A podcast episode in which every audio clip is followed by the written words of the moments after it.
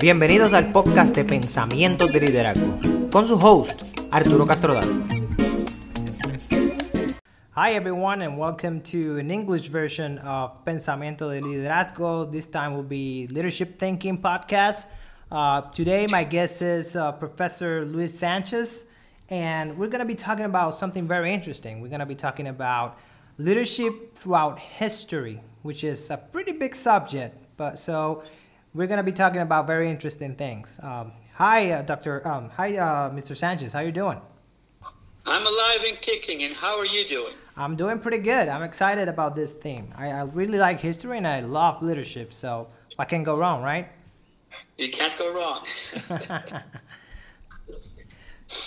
so, uh, when we were talking about starting this podcast, we were talking in spe- specifically leadership through time, through history, and you know, leadership has been in, in humanity uh, from the starting of time, from the beginning of time. But Absolutely. one of the things that we would like to talk about, start talking about leadership is from the perspective of monarchy when it started in the monarchies and the dictatorships. Um, you know, we can start from there. Okay, we can. Even though you know, when we when we talk about leadership and um, and and we think back to the very very beginning when when man first came into existence, and uh, the of course there were no theories of leadership at that time.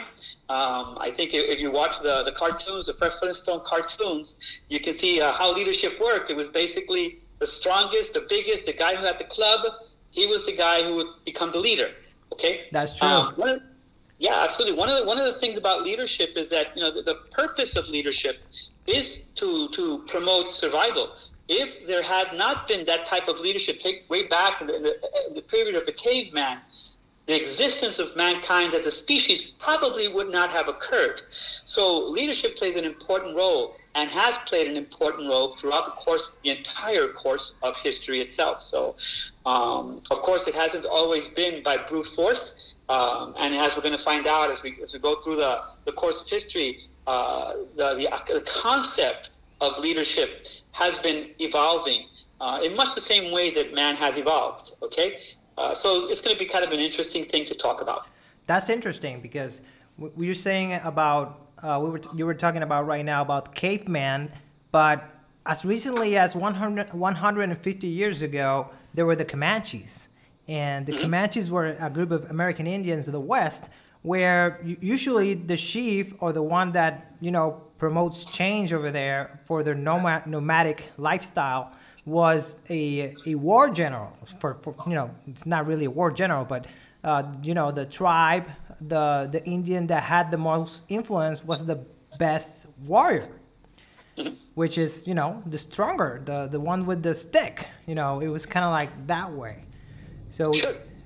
and then and then it began. Uh, that was 150 years ago with that particular tribe but throughout history other civilizations were beginning to you know uh, provide more structural uh, organization.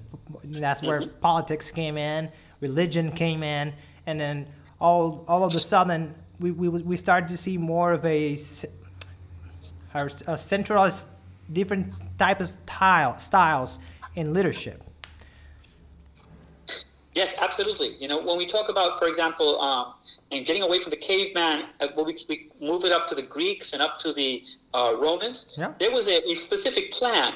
Uh, and the leadership and how people came into positions of leadership was very clearly drawn out. And yet, there was not still the separation of the strength. You know, um, for example, to become a consul or one of the leaders of the Roman Empire, you usually had to be a general and a successful military general. So, um, still, that that aspect of the brute force that continues all the way through, even up to as, as late as 1940, 1945, where we begin to see kind of a shift in, in the concept of leadership. But historically, um, that the, the leadership has been tied in to the strength, the level of strength that, that a person or a leader has. Um, and interestingly enough, when we talk about uh, leadership, there's there's the concept that that leadership cannot be learned. You're born with the leadership, you know, as, as a leader.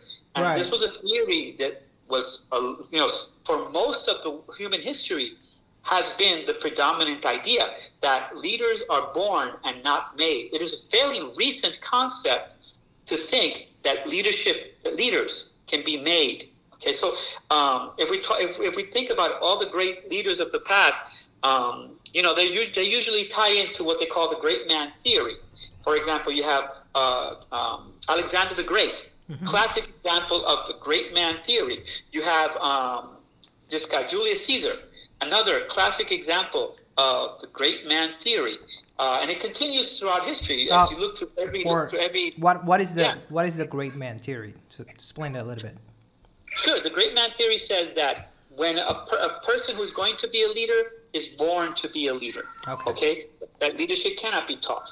And so Charles, I mean, um, Alexander the Great was born to be a leader. He did. He wasn't trained to be a leader. He was a leader because of the characteristics with which he was born. Right. Okay. Same thing happens with with all the historical leaders from prior to 1800. you could pretty much count that they applied the great man theory to them. Now, you did mention one very interesting thing, and um, and this is when we tie the political uh, aspect to leadership because when you first mentioned the Indians, you have the, the, the, the, static chief who is, yes, the war general, the leader, but behind the scenes, you have a spiritual leader right. who influences that military leader. Right. Well, that kind, same kind of situation occurs in the political arena throughout history as well. Mm-hmm. Uh, even though you, even though you have the, the, the great man theory with uh, with the, the, the leader who is born to be a leader, yet behind the scenes there are usually some religious aspects or economic aspects or military aspects that determine how his leadership is carried out. Correct. And uh, it was uh, Teddy Roosevelt that said that leaders are made and not born. You can be a leader right. even if you don't have the characteristics. That is correct. Because remember that up until up until 1940, more or less, the great man theory was a predominant theory, and obviously Roosevelt was the president uh, during the Second World War. So um, his his vision of what leadership has changed. But there is something to tie into that because his particular circumstances, um, he was not a, a, a military general. Uh, as a matter of fact, he was rather sickly. He had polio. Yes, and so that's Franklin. You know, Roosevelt. Yeah. So to, to, for him, leadership might have a different a, a different definition because of his personal situation, as opposed to someone like George Patton. You know, right. I love that. I love that movie. Yeah. Yeah, it was a fantastic movie. We go through them, we run through them like crap through a goose. You know, I don't want to hear us turning back. We're not turning back ever. You know, uh, this is the typical great man theory. Yes, you know? and, definitely. And, and the movie itself, yeah, also. in the movie itself, he himself states quite often that he was destined to be a leader. Yes. He was dest- it was his destiny to be a leader. Uh, and we don't have to go too far. Uh, also, Douglas MacArthur was of the same mentality. Okay, he was willing to, to you know, after the, the, the Second World War uh, came the Korean War, he wanted to go and not only just conquer the Korean Peninsula, but conquer China as well. And he believed that we, that eventually the great showdown would become China against the United States, which today we are seeing is not a military showdown, but there is a strong economic showdown right now. Well, uh, we can. I'll go back to Patton. He wanted to attack uh, the Russians right after they won. Yeah, you know, because he said we would be facing them anyway, which, by the way, became true because yeah. we had the Cold War that persisted all the way through '92. Yeah, that's correct. That's correct. Until the Berlin Wall fell. That's that's very true, and that's what. What, by 1993 and by you know since 1940 since uh, I- including um, 1865 1860 where Lincoln uh, started uh, being became president uh, we started being we started to see a different pattern or a different style of leadership, including with uh, Teddy Teddy Roosevelt yep. started having some different styles of leadership. I don't know which one came first, uh, Lincoln or or or Lincoln, or Lincoln right? So Lincoln was first. So yeah, he, so Lincoln Lincoln Lincoln broke the mold of what leadership could be. Or, or is right now. Uh, he was charismatic. He was transformational. He was democratic.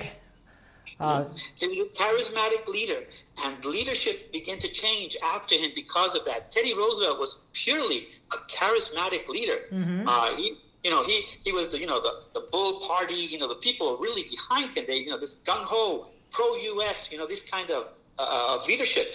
Uh, Churchill, Churchill also had that same appeal to the general population. The common man really related to uh, Churchill. Uh, and it's not too different even today.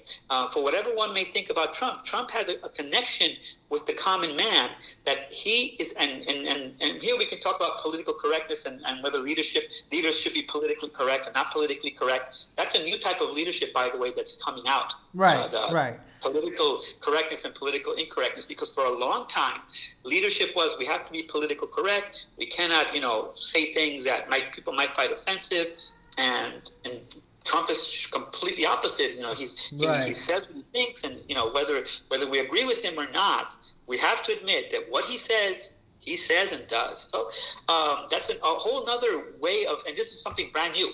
This right. type of new type of leadership. Yeah, we haven't seen that before. That's correct. We haven't seen a, a, a president that's not politically correct. Mm-hmm. Yeah, uh, but there's a there's a new new social dilemma right now that's happening in, in the world. Uh, we have the extreme left, which is kind of like the 10 percent of the uh, of the population, and you have the other extreme right, which is the other ten percent of the population, and then you have you know normal people, which you know are the other um, eighty um, percent of the population, which decides which way to go. Because you know no one's there's very few people that's actually all the way to the left, socialism, uh, woke and all that kind of stuff. And then also there's a lot, not a lot of people that think extreme right, that everything should be capitalist and we should do this and that and that that goes with, um, and we should be racist or something like that that usually gets attributed to uh, the, the right wings. Most of the people are in the middle, and you know they have they have uh, left ideas and they have right ideas. And this is the, the first time in, in, in history where you cannot be in the middle. You have to choose, which is outrageous. But we're kind of going a little bit outside of the of the theme about leadership in history. But you know, it's kind of interesting for, uh, to me from it's that perspective. Yeah, you know, it's, it's it's interesting, and and it's it's a, a, a, there's a lot of misconceptions when we talk about the left and the right and, and mm-hmm. the middle.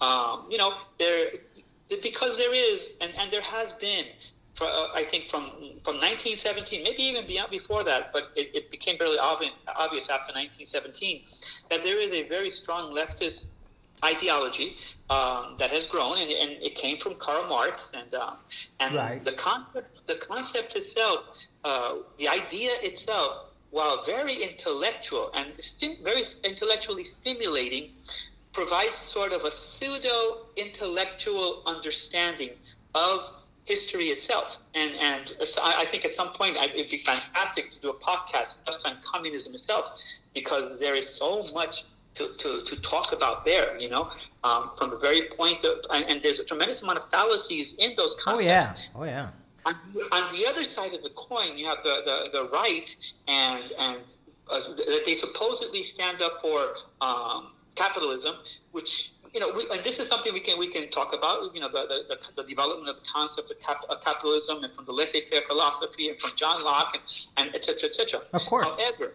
however, um, there there's a, a misnomer that's been tied to that that if you're a capitalist, you are by definition racist. Right. And and there is not an, a connection there that has been made solidly.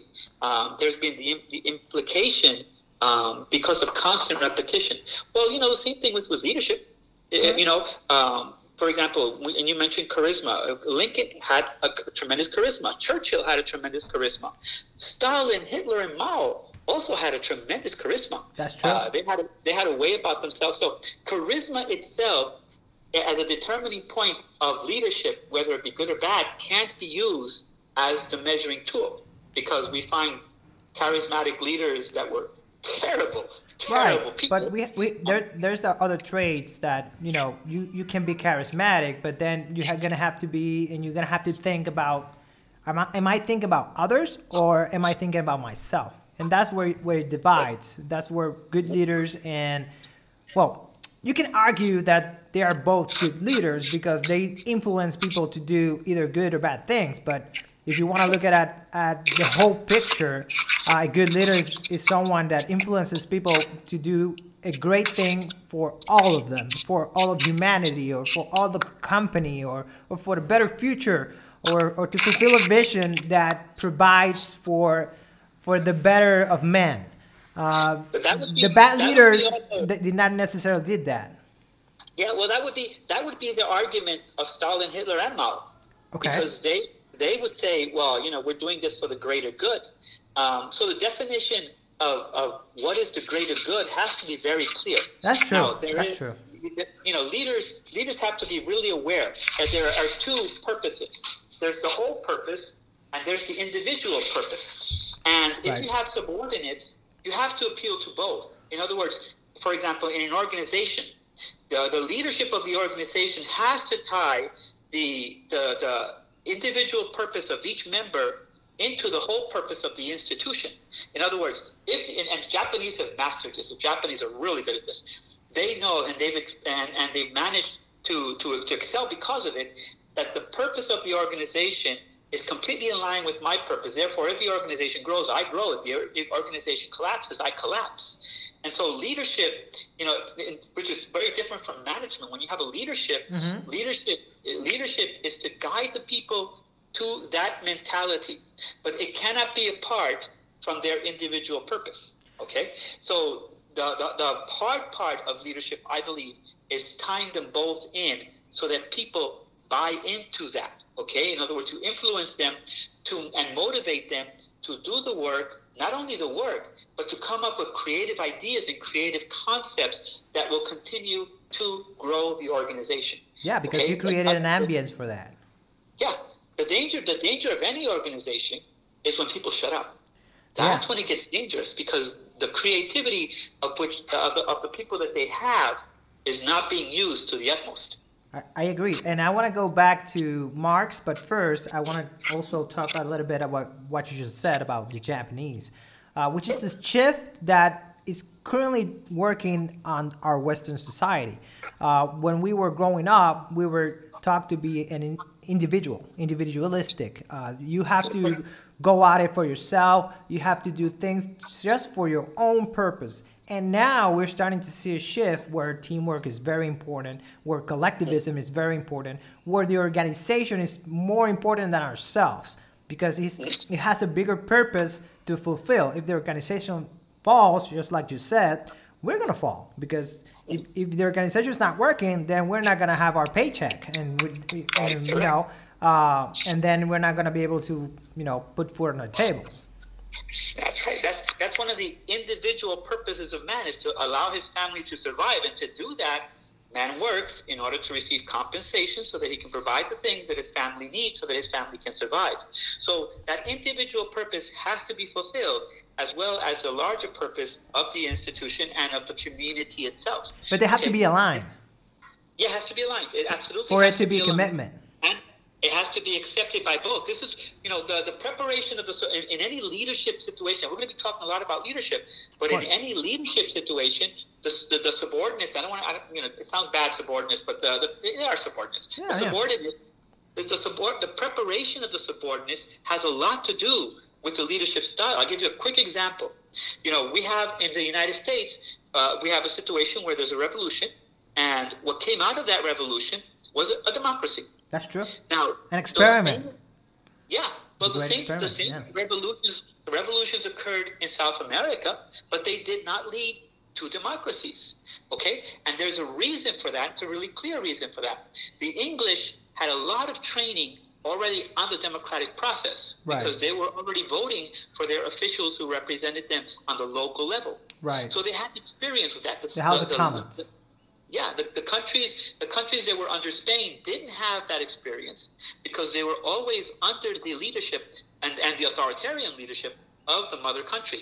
Okay, so when they're cast out, you know, when, not, not when they're cast out, when they break away from Spain, now they have no concept what they're going to do. The only thing they're familiar with is the authoritarian rule. Therefore, you have military juntas and dictatorships arising. And this is an important, important thing to understand that for any successful leadership, the preparation of the subordinates to a specific leadership style is crucial. You know, That that is very interesting. I, I, I really that that is something that really clears my mind, especially when we're talking about the Declaration of Independence and then we're talking about the Federalist Papers, which led to democracy. And it, it, it wasn't something that they just invented out of thin air. It just came from from England, which is you know their their mother. Uh, I don't want to say mothership, but that's that's their uh, that's where they're from actually, most most of it. And so with that, they just said, heck, let's just do something different. We don't want to establish. And one of the greatest things that George Washington did was to refuse to be named a king. Absolutely, and he could have. Yes. His leadership at the end of his presidency, he could have been named king, and he absolutely refused. And as a matter of fact, in his final, uh, his farewell address, he told the American, the American people at that time, the nation of America, the country of America, that they should avoid all foreign ties, entanglements. Don't get involved. We were too young yet to be able to get involved. And eventually, he clarified that if we were to get involved, we would wind up becoming back again into a dictatorship or into a, a ruler, uh, uh, uh, an emperor or a ruler or a king. And he wanted us to avoid that. Now, this is another trait of, of, a, of a great leader. Uh, it's the, the visionary, mm-hmm. the, the man.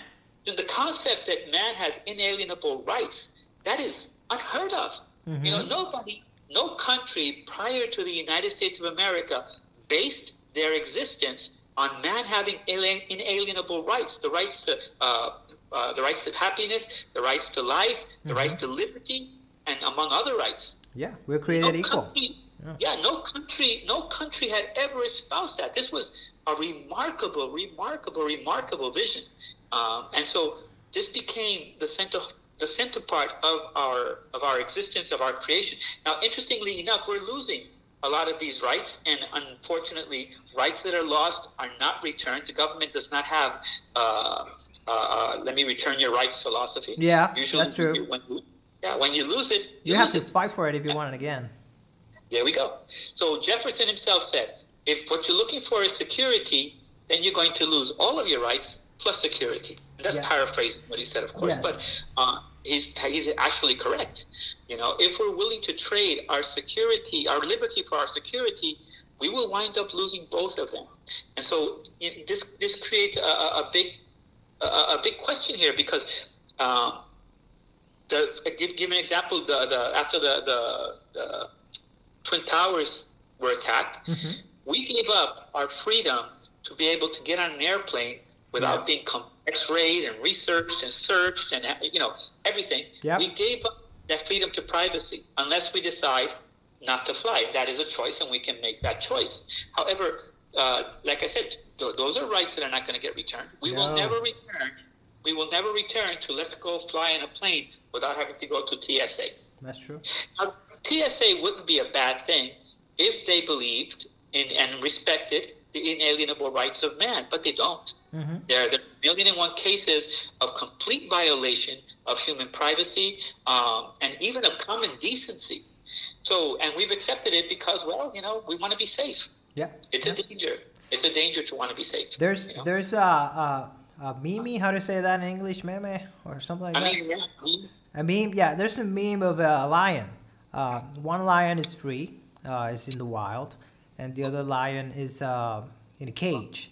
And then the the lion that's in the cage has security, has health, has uh, food. Uh, you know, his food is guaranteed. But you can see that that lion is not happy. And then the other lion, you see that he's in his full fur, brightness, and he's out there. He has no security. He has to, you know, work to fulfill his you know duties to provide food for the family if we want to you know do the comparison as uh, lion and man. Uh, so that's kind of like that's kind of like the, the you know uh, the difference or or you know how, how do, the way to see it. Um, if you want security if you want you know the government to provide all those you know quote unquote amazing things you're gonna lose a lot of rights which are which we are losing and you know when uh, you know uh, they can be hearing right now our conversation. Yeah, even if they say that they're not doing it really but they could of and course. they have the means to do it. So it's yeah it's definitely interesting in, in how the leadership works in that way. Um, you know i was reading a little bit on, on Teddy Roosevelt, and he's he was talking about that. You know, um, how in politics leaders lose themselves because they have to appeal for, for to other interests, and how they can remain themselves is a very big challenge for a political leader, especially now. the temptation to become rich, because there are ways to become rich, and that's to sell out to uh, political uh, action committees. You can do that to PACs, you know. And I think that uh, one of the one of the big things that yeah, oh, absolutely, power, riches, all of these things which come which corrupt man. Now, one of the interesting things, and one of the things that happens a lot, especially politicians promote this a lot, is that oh, the government's going to give you happiness, which is a fallacy. Of course. The, the Declaration of Independence never promised that. They promised you you have the right to life, liberty, and the pursuit of happiness. That Yeah. is the opportunity to obtain happiness, whatever you want to declare is your happiness. Hey, but there even is no guarantee. even happiness is not is not really uh, something that's true. That's completely true. We, you, we cannot be on a state of happiness forever. We can That's be right. in a state of joy, maybe because that's an option. That's something we can do because happiness is a feeling that we go through uh, on a specific event that Exactly. we you know. So we could decide to be joyful. That that could be uh, you know a thing to do, but to be happy all the time that's that's impossible. Sure. Well, but the government sold us, hey, you know, if, if, if you have 10 kids, we will give you a lot of money and you don't have to work and, you know, and we'll provide you free education. And, and here's where the mistake is. The government is saying, I'm going to guarantee that you're going to be happy because I'm going to give you anything. In return, You give me your you have you surrender your rights. Mhm. And the people in a blind thing, you know, because I, I tell you- it's blindness to be able to surrender that, and that's an incorrect leadership style. Okay, because now, and, and it's similar to what they used to do before, uh, the, the the reward system. You know, today we call that uh, the trans the transactional leadership. You know, and Yes. as as though transactional leadership was always bad. It's not always bad. You know, but Yeah, in this particular case, in this particular case, it is not good because we're giving you something. You surrender your rights. Okay, that is just a hop, skip, and a jump away from a dictatorship. Right. It's not that Uh, far away. in in a if you put it yourself on a for example on an organizational uh, standpoint uh, it could be a leader that says i'm going to give you bonuses. I'm going to give you i'm going to hey i'm going to give you, even you all my employees my same same salary. You know what's going to happen? Yep. yeah the organization is going to fall. It's going to go bankrupt. There's no way you can pay everyone for that especially if they're done, not doing anything Well, that's one of the, that's one of the fallacies of communism. The communism says, well, you know, to everybody to, to each according to his needs. Okay, which may be a good idea as a concept, is a good idea, but the uh, the uh, how it's carried out. So, so a person, for example, who doesn't work and has ten kids, you know, and a person who has no kids, you know, they they the, the state is going to give the guy with ten kids a heck of a lot more than the person who has one kid. Okay? Now let's say that the mother or the father, whoever has 10 kids, is working for one hour, and the other person is working for one hour. Will they be paid the same? No, because to each according to his needs. So this person may work harder, the individual person may work harder than the person who has 10 kids, yet the person with 10 kids will receive a greater reward. This, this incentivizes man, okay? And then try to take away what you've given him. For example, try taking away food stamps from Puerto Ricans or from Oh, anybody. yeah, from anybody. Yeah. Yeah, well, the thing is, uh, we we can go to Marx uh, uh, a little bit, but when you're talking about communism, the main thing that just doesn't, you know, go around my logic versus capitalism is that the thing about communism is, that- is that it doesn't incentivize you to create something new. Because why would I? Why would I? If if I create something new that's gonna make me a lot of money, uh, and I, you know, it's not, it's not, and it's not even about money. It's gonna, you know, create me a, uh, I'll be able to pursue something to better myself. But if I do that, the government's just gonna spread the wealth, which is, you know, you, you when you're a common man and you're, you know, you're a logic logical man, you say, heck, why would I sweat all my, you know, work uh, 24 7 when in reality it's not nothing's gonna really happen on the other hand, one of the things that Marx was criticizing about capitalism, which is a fallacy right now, because you know when we go contextually um, and historically, when Marx started writing, we were in the industrial area. You know where, right. where the scientific method of, of, of management was you know being worked with by Taylor and all Sure. that kind of stuff.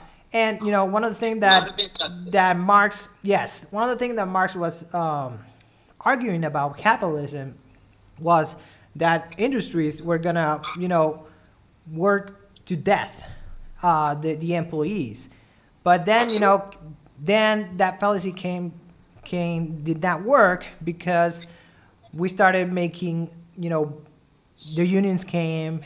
Uh, then we created better atmospheres for uh, for our our um, employees, and you know all other factors came into play. Where if you keep your employees happy, you're gonna have better production, and that just took off that theory of Marx. Absolutely. You know, the, the, the idea that, and it's it really interesting, the concept itself is really interesting what Karl Marx was saying. He was saying that, you know, let's give each person what they need, but the incentivization of how man is incentivized is on the individual purpose. That's why today's organization must be clear about the individual purpose. What is it that each individual person wants in their life? And they're not the same Right. each person has different a different goal, a different vision, and it's really interesting because when I interview somebody for the for the for the position in schools in our school, I always ask the first thing I ask is, "What are you looking for?" Because what you're looking for has to tie in to what we're looking for. Correct. Okay, because it, it's a it's a two way street. It's not just you're going to give me what I want, but if you don't get something that's fulfilling to you at the same time, you won't stay very long. That's know? true. That that's So- the that's the basics of commitment, of organization and commitment. We have to have the same values. Uh, you know, the organization has to have some values, and you have to share those values. Because if I don't, I'm not really going to be committed to it, and I'm not really going to give my full 100% to make the betterment of the organization. Exactly. And Karl Marx, Karl Marx wasn't wrong when he spoke about the injustices of the industrial Oh, yeah. system. He That's was right. right. Mm-hmm. at that time, but it was just beginning. And as the laws began to come out, you know, they had little children working 16, 18 hours, you know, having, having Right. their arms cut off. And, and, you know, but as laws began to be en- engaged and the, the, the injustices of the industrial system, which was, like I said, was brand new, as those injustices were being corrected, then the idea, the, the concepts by Karl Marx began to lose steam. However, they didn't lose steam in the eyes of the people who accepted them and who have a, a, a bone to pick with capitalism. For example, and I love this meme that says, uh, I, I, st- I did gender studies, but I can't find a job. That Trump is terrible, you know? Uh, you know, you, you, you majored in, in gender studies, which is something that, realistically speaking, what is the job market for gender studies? Right. Okay. Maybe Which academics. also makes me question, uh, and coming back to the COVID bill, and this, I'm going to throw this in there too. The, the new COVID bill that came out is giving Pakistan, Pakistan, who is our number one enemy, Pakistan, $10 million for gender studies. what? Now, somebody had, you know, how can you explain that? You know, this is a COVID, a COVID bill that's so packed with pork, you know, so that 90% of the bill itself doesn't deal with anything about COVID. And Yeah. yet it's a COVID bill. They they do that so it passes. You know, Yeah. especially when you have a filibuster, where you know they can stall it even if you have majority. So yeah, that, That is that's definitely. And so, and this is these are the now these are the bones that I have to pick with the with the leadership system that we have in our nation at this time. Right. Is it incorrect? Yes, everyone and everyone knows it's incorrect. Okay, yet it's it's been done that way since the beginning of the of the of the nation itself, and so we've accepted it. However, it's time to really rethink those processes. The idea of a Congress that is unlimited in term in term. You know, they can they can you know we have guys in there for Yes. forty years Yes. in Yes. Congress. You know, and so what incentive do they have to really serve the people?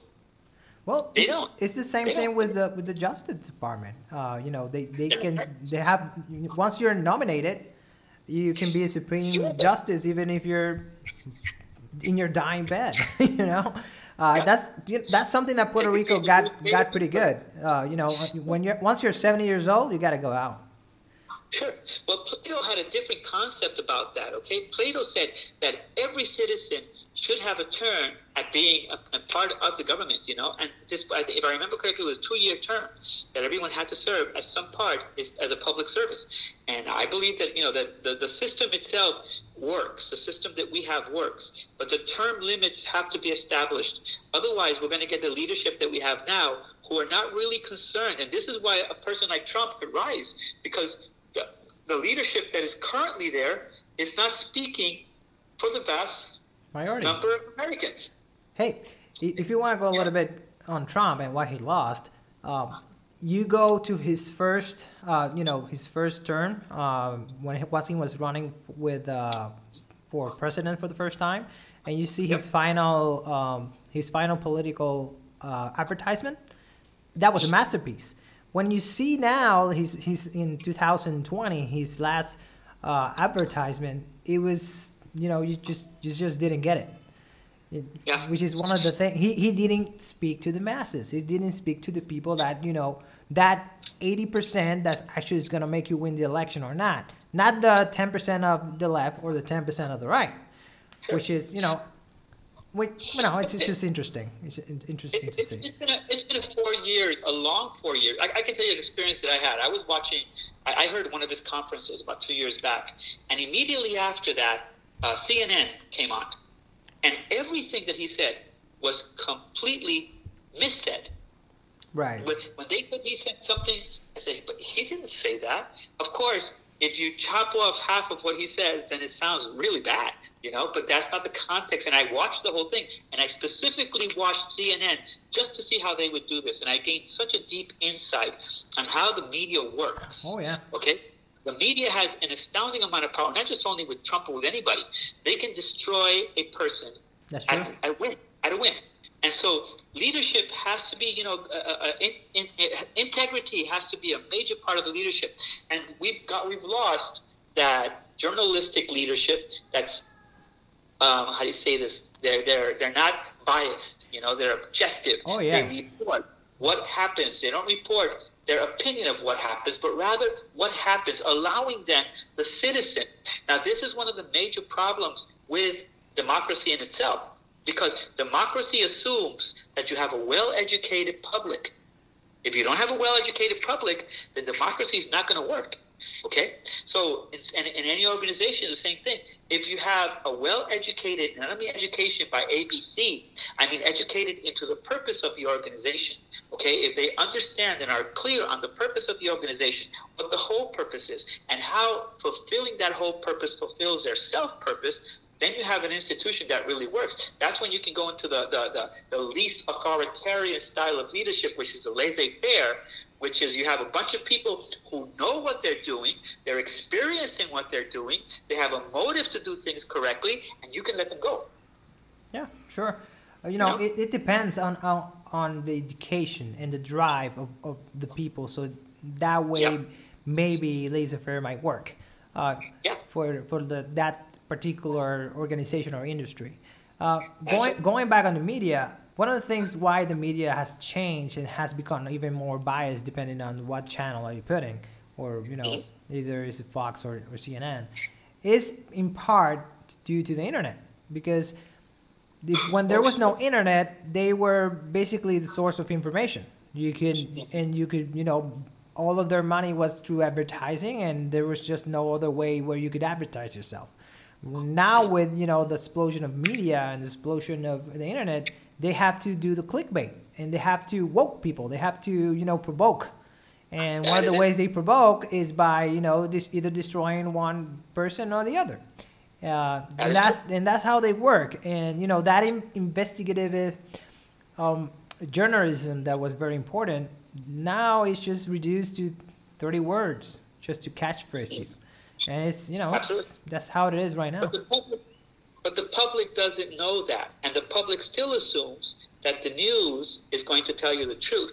And what we found, and, and you know what can be proven, is that the news has very little to do with the truth, Oh, and yeah, a lot to do with influencing. Okay, and so it requires a new type of citizen who will go out and really research what is going on. And most people don't have the time. The reality is that given the circumstances of today's way of living, a lot of your time is taken up in the in the pursuit of providing for your family. That's the first thing. Mm-hmm. And then the second thing is when you get home after working to provide for your family, the last thing you want to do is uh, take and you know check double check whether the news is telling you the truth or not. I, I agree. You know, yeah. one, one of the things is that for the average person, um, politics is, just a way for them to know where they're gonna go in their industry or in their social life and how it's gonna affect them either positively or negatively. You know, what are you gonna do for me? I don't care if you, you know, I don't know, bias in something, as long as you're working for my industry, if you're working for me and it really, you know, represents me in that way, I don't really care about the other stuff. I just want you to, you know, work for me.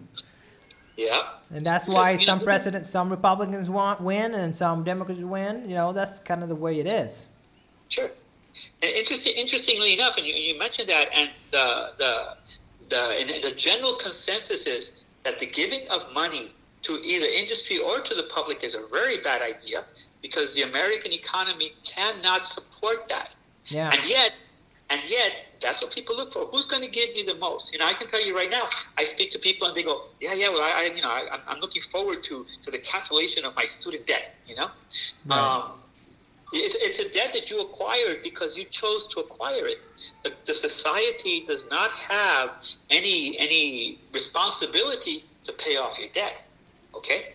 Now, there are arguments that it's going to benefit the economy, but there's a tremendous amount of arguments that it's going to really, really hurt the economy. Okay? So, I, I, and I happen to believe that it's going to hurt the economy. I think that, um, first of all, banks are not going to allow the uh, student loans to That's not going to happen. The, the banks are not going to allow that to happen. So they're selling the people a I mean, dream I mean, the, the, student debt is the only thing that you cannot wipe out with bankruptcy. So imagine that. that. that you know, that, nothing you can do. And nothing you can do. Now they're bringing up a, a law, they're trying to bring up a law that bankruptcy will wipe it out, which I don't think will pass anyway.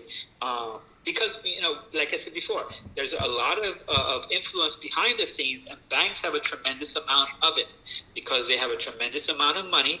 And uh, there was a there was a famous economist one time, not an economist, a, a, a millionaire who said one time, uh, "I don't care who leads the nation, just let me know who controls the money."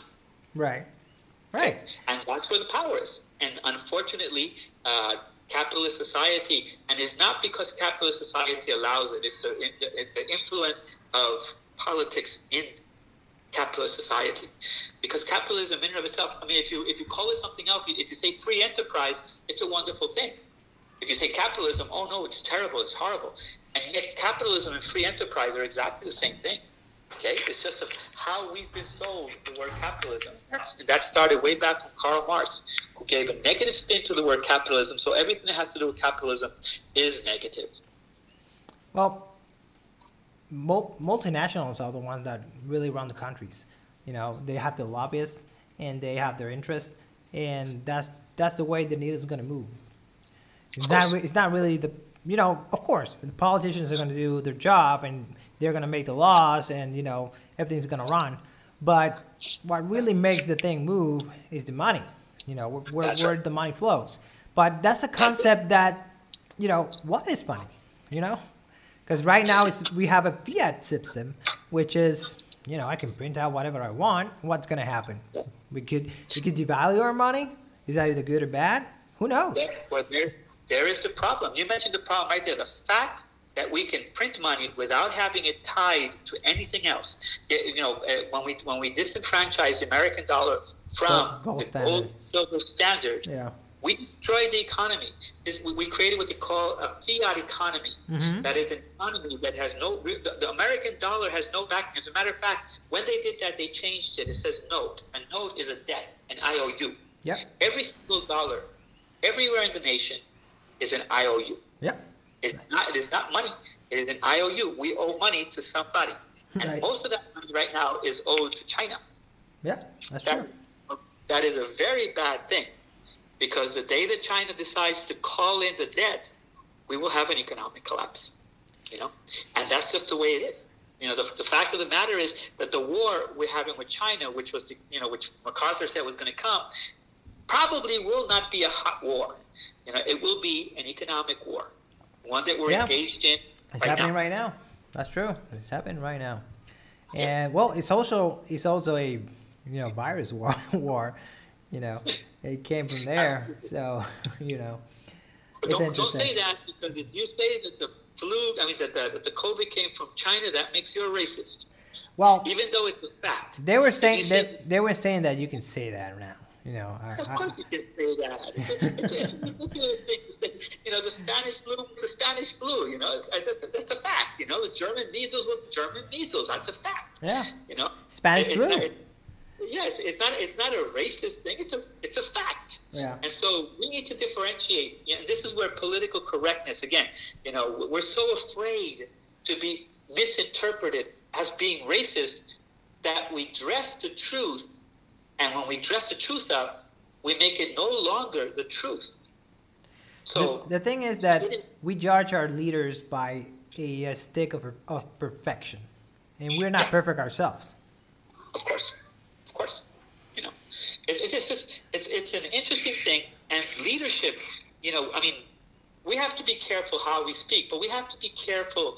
We have to be able to make sure that the institution and, and the goals of the institution are met. Okay, so for example, in any institution.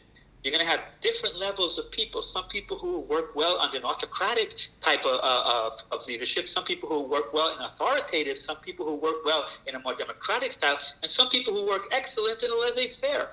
You know, the more laissez-faire people you have, the more successful your institution can be, because that means those people are totally prepared, they're professional, they know what they're doing, and they're motivated to do it Well, by themselves. Wait, by themselves. You don't have, you know, you, you, you, you, you supervise, but you don't need to direct Right. because they know exactly what they're doing.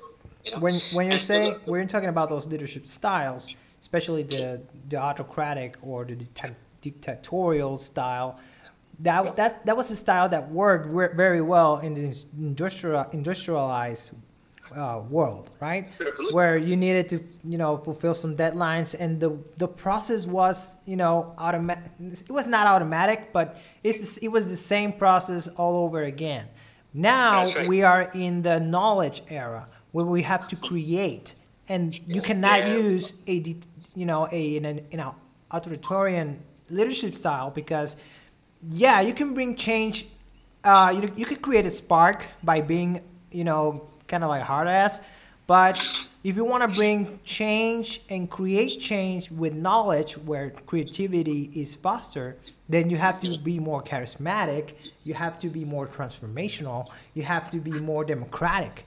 Because if you don't do that, you're not going to engage people to pursue what they really like and to pursue, well, within their boundaries, right? They're not going to be able to be creative. And what you want, especially in the industry that you may be, is for your people to be creative. You don't want them to just be soldiers and do what they're told. That Yeah, that was good in you know in the industrialized era.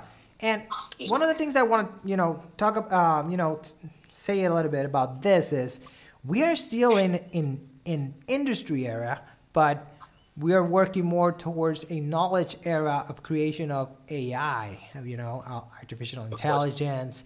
We're working with you know all of those new apps, but we still need the industry. We still, you know, industry is still working. Those are, those are specific the specific groups of people, specific organizations, specific industries that are focused on AI. Mm-hmm. Other places not focused on AI, but they're focused on other things which are also part and, and just equally as important for the survival of a society. Okay, to tell me that the auto mechanic is more important or less important than a doctor, you know, that's that's not correct. Okay, and what we're going to find out, and, and this is just my opinion about what's going to occur uh, after the COVID. I think that right now uh, everyone's really focused on distance education, and but if the COVID situation were to end right at this very moment, there would be no more COVID. Everybody knew there would be no more COVID. Ninety-nine percent of the students will return to school in a presential manner. Oh yeah, Okay. Yes. So, 100%. so you know, yes, yes, we had an experience with with with the uh, virtual teaching, and and while it's a wonderful thing, we will eventually return to a sense of normalcy, and that sense of normalcy will require presential, and then we come back to all the problems that occur before the COVID that occurred in a presential situation. Okay, the, the teaching style, the learning styles, all of these things that, that are important in education. And we talk that's the industry they work with, that's the industry I'm talking about. But the same thing is true for every industry. Okay, restaurants will eventually open up. You know, uh, maybe a lot fewer of them because many of them were just surviving month to month. Yes. Yes. Okay? And it And happens. and it happens. ones- Yeah. Yeah, those those are the ones that are going to fall by the wayside, and we're going to have a new style of uh, of restaurant owning, where you're going to have six months of your of your of your uh, survival, you know, month, financial survival for your restaurant, or maybe one year, which is ideal. Anybody who's studied the, uh, business knows that if you're going to start a business, you have to have a, a year's at least. You know, the first year is going to be a tough time, so you have to have a year, to, you know, money in there to, to, to help you survive that first year. If Is after years of working a restaurant, you're still working on a month to month basis, close your restaurant. Yes. because. I was going to say that. Yeah, Yeah. you should not be in a restaurant business. Okay. And, you know, there's there's a there's also reality. It's when you study business, you study that you know the first couple of years are gonna be hard, and you're gonna have you have to work your ass off for it, and you then you're gonna you know when you start seeing a surplus, then you reinvested it on your organization and you grow. But once you see that that's not really happening, you're just surviving. You know also it depends right? If you're surviving and you're you know eating and you're providing for your family and you're you know have a small business and you know that may be fine. But if you have a medium large business and that's happening definitely the the, the biggest you know decision that you can make and the wisest decision that you can make is to close.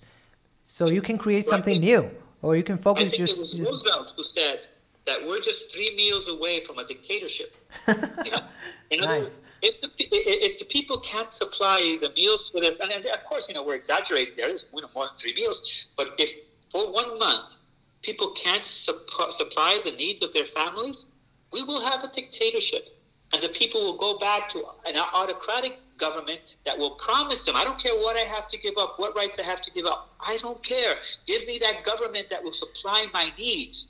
And man will sell his freedom hey and his, his, his, his critical thinking. He will sell it yeah in order to Yeah. feed his family. Yeah, he, You know, he wants to eat.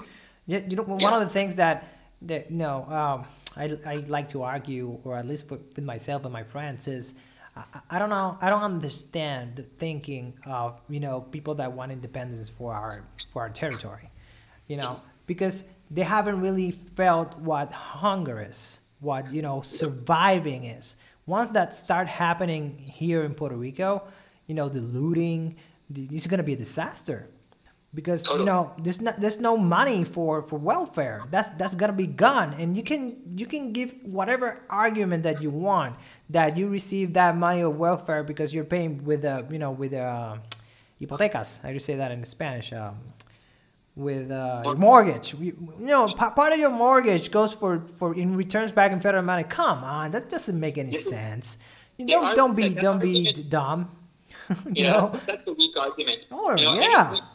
uh, Puerto Rico, as an, as an independent country, could stand if and only if it has the resources or an educated population that can create resources. See, this is a situation with Singapore. Right. Singapore has a highly educated. They're an island, but they're a highly educated. but there's population something there's something creates. very important that Singapore has that we don't have. Singapore is a dictatorship, Yeah. and it's, it goes what the dictator says. And this time he did something good, but you don't know what's gonna happen in Puerto Rico. Maybe it's a democracy, but then it changes to you know socialism, and then or it changes to something else. You don't know really Yep. what is gonna happen.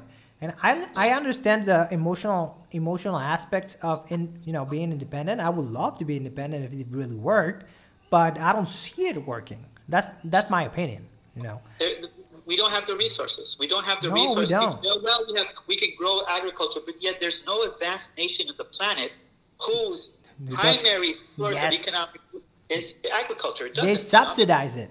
You know, how, how So- are you gonna export your products if you know all those major uh, countries are already subsidizing their own agriculture because they know how, how important it is. But even that, who are you going to get to work the land? Yeah. How many, how many, how many students today? And I've done this when I've given classes. I've asked my students, okay, how many of you are studying, killing yourself, learning English literature and history in order to become an agricultural worker? right. Not a single, not in all the years that I've asked that question, not a single student has ever raised their hand. Okay, so what we're looking at is a, a, a new mentality for the young people today who are not willing to clean. Old, our our old, you know, the, the older people who, you know, grew up in a different time period, that was a wonderful thing to be able to go out to the fields and work, that's fine. But that's not the reality today. No.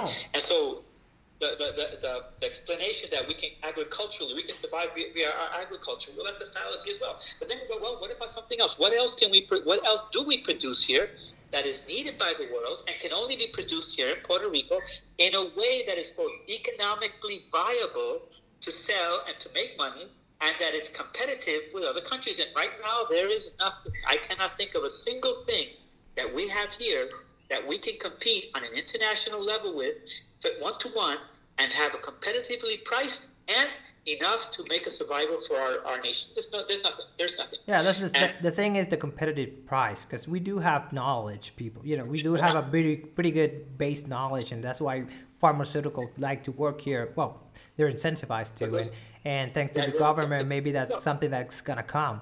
But you know, that's that's by federal standards because if the federal, you know, if we didn't, if they didn't have that uh, particular incentive, they'll go to Mexico or they'll go to China again, or the, you know. Go. that's gonna So happen. Can, can, can a, an independent Puerto Rican government give those incentives when they are desperately in need of money in order to survive? They can't give those incentives, therefore they won't give those incentives. Therefore, we will not have pharmaceuticals. Uh, the Puerto Rican people are just as smart as anybody else in the world. If they decide to study, they will be really, really smart. You know, this is an important thing. But we have one of the highest dropout rates in the nation. We have the worst economic, uh, the worst educational system in the nation by far. There's a tremendous book called Paid to the Order of Puerto Rico. The guy who wrote it is a, a Russian guy, but his wife is Puerto Rican from Patillas. Okay. And, uh, and he says, you know, we receive $4.8 billion. That's more money than 47 states receive. To have the worst economic system in the entire nation by a mile. The worst one is Louisiana, and we're so far behind, below Louisiana. And this is true from the, the lowest level of education all the way through the highest level of education. Now people may criticize, oh, University of Puerto Rico. The fact of the matter is, those are facts. Those are not my opinion. I highly recommend that book, Paid to the Order of Puerto Rico, because he brings the statistics by the number of doctors that have graduated, what they major in, where they go, and what they do. Okay? And so the, the, the, the main resource that Puerto Rico has is its people Yeah. but its people are not educated to compete one to one internationally. Well, that that's an argument that could be done. You know, I think I think Puerto Ricans can can do. A, I, there are very well educated Puerto Ricans, uh, either you know with private universities here in Puerto Rico, and you know maybe maybe you know, I think Puerto Ricans are are very uh, educated people, and they, they can definitely work their ass off, what, whatever they want to do. They just don't have. We, we just we just a very small island that do not have all the resources that we need. I, I don't see it that way. But maybe hey, the, the drop is because of the major dropout rate. We have such a huge dropout rate. Less than half of our students graduate high school, and so and so, what future can really? What, what future really awaits them? The, you know, one of the things, one of the arguments, I had a really interesting discussion with my brother the other day, where he was talking about systemic racism and how that keeps black people down. And, and I argued that systemic racism is a fallacy, that it's a it's it's a mindset that you develop that keeps you in that kind of position. Because if it was systemic racism, I was raised in the South Bronx. I should have, technically speaking, I am a Puerto Rican raised in the South Bronx who should not have achieved absolutely anything in my life. Right. That's, that's the way it should have been. I was raised up in the worst part of the South Bronx, but I focused on my education and I managed to get into the, one of the best high schools in the nation. And from there, moving on was a hop, skip, and a jump as I was able to go to many different places and see many different people. But not everyone had that kind of attitude. First of all, the attitude, and second of all, that opportunity. Right. You know? And I can tell you that being raised up in a ghetto, which is where I was raised up, there is a certain mindset that, you know, we're the victims. Right, right, right. The victim mentality. Yeah. That's right. And we cannot succeed because we are the victims. And the white man will let me succeed. And when I started traveling and I went around America and I saw, holy cow, this is a fallacy. It is a lie. There's no white man trying to keep me down. It's my, my mental state that is keeping me down. And how can I prove this? Look, we had a black president. Now, the white people were trying to keep us down. How did we get a black president?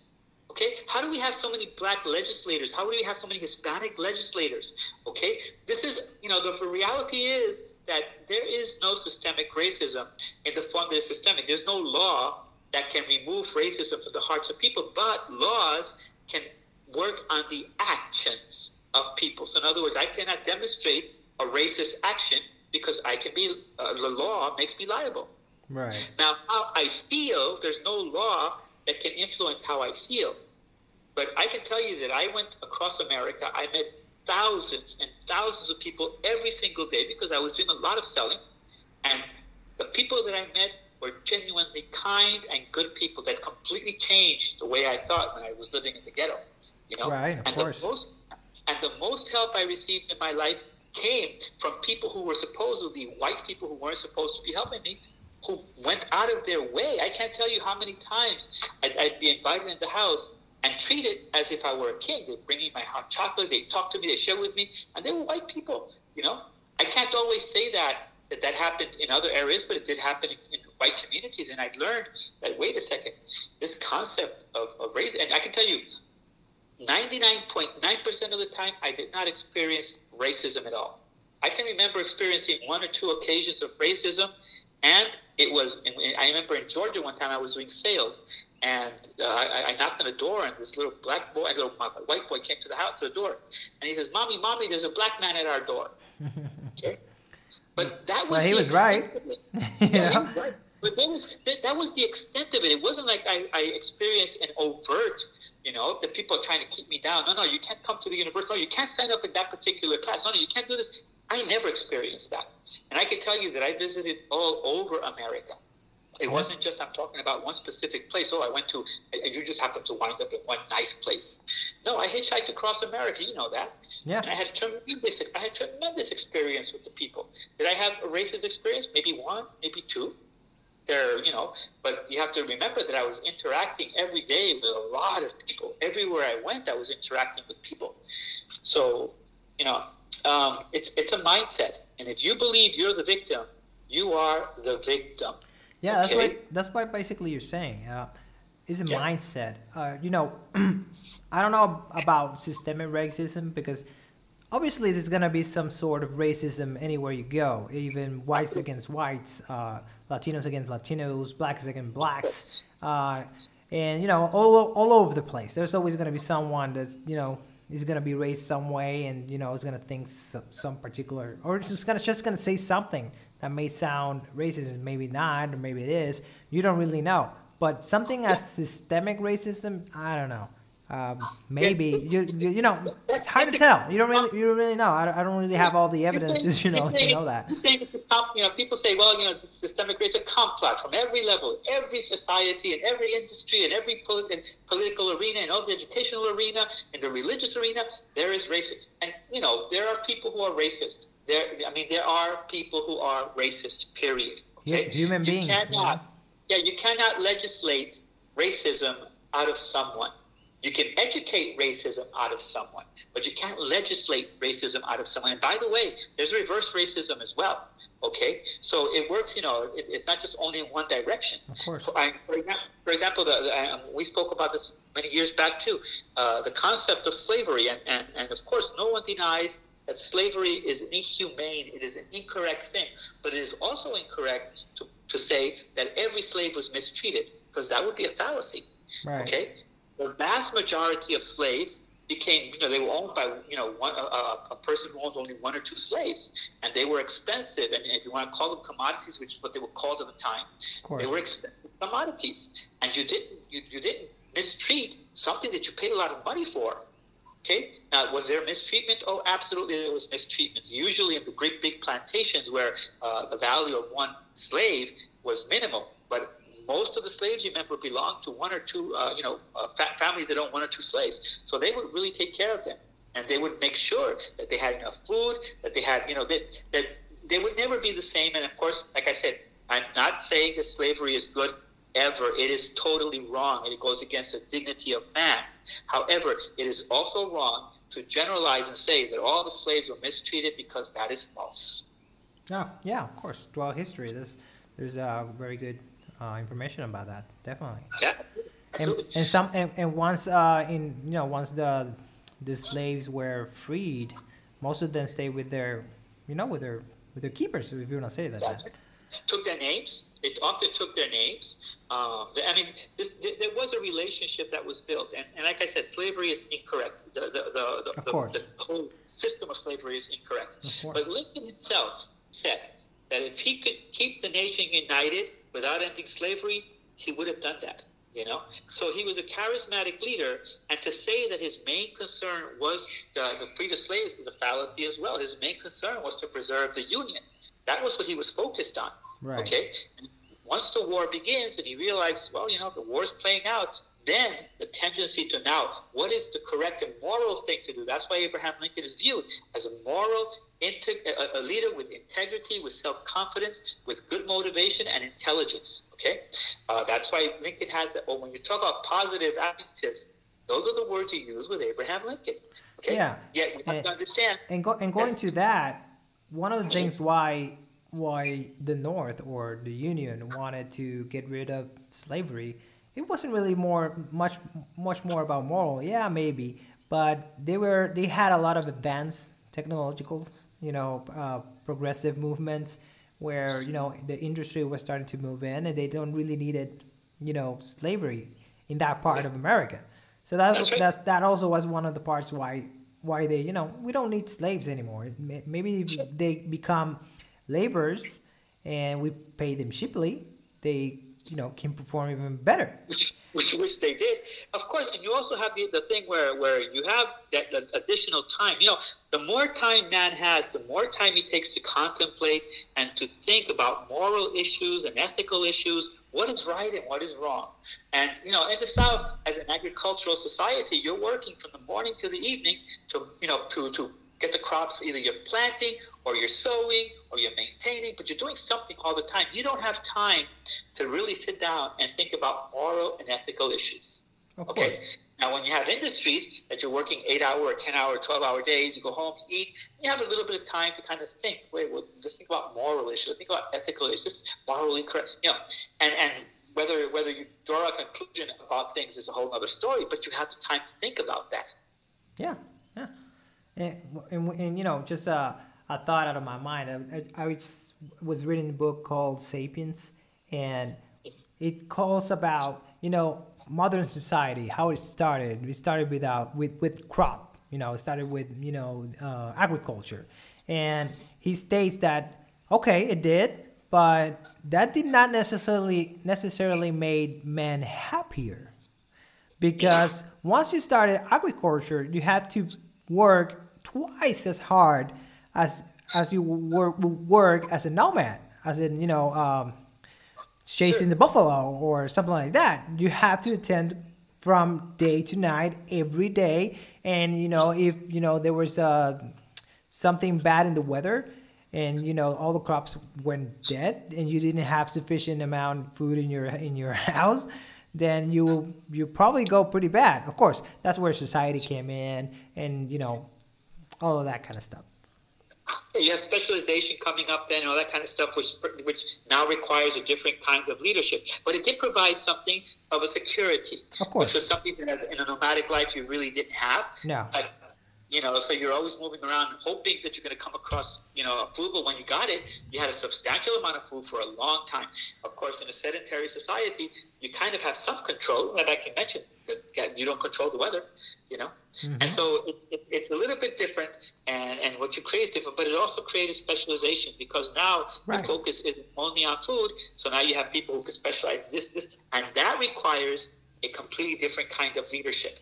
Okay? Correct. As opposed to the, to the, the guy who's the master hunter, now you need somebody who can touch on who knows how to work with a blacksmith, who knows how to work with a woodworker, who knows how to work with a, a bartenders, you know, and whatever, whatever, whatever specializations they were doing. Um, so it takes a different kind of leadership at that point. Yeah, that's one of the things that Adam Smith was talking about specialization, uh, especially in the industry department, industrial. Right. Sorry, industrial department. Yeah. Well, you know, this this is what happens, and, and you know, and, and the leadership itself is, it's still it's an it's an evolving thing. It's going to continue to evolve. I, I would say today it's basically focused on two elements, which is the transformational and transactional. Uh, there's still a lot of transactional, which is not bad. Like I said, it depends on how the subordinates are prepared, what kind of leadership style, because you adapt the leadership style to the subordinates. You don't. Uh, oh yeah, yeah. You you, you, you get you're you're as a leader, you're not gonna have only one style. You have to adapt the style to whatever purpose do you want for the organization to to fulfill. You know, what are the goals? What is our what, what are our objectives? And what style should I use to work and motivate and influence the people around me so we can pursue that? And maybe transactional, it's it's good for for a certain thing and, and it works. But it's very it's very effective. It's very effective in the short run, but yeah. maybe transformational leadership it's good for the long run, where you could you know build sure. people up and engage them in the future, so they can right. have a better career. It's, it's really interesting because uh, and, and, I tie this into the non-traditional traditional education where the, they, they did a study once on non-traditional education versus traditional education.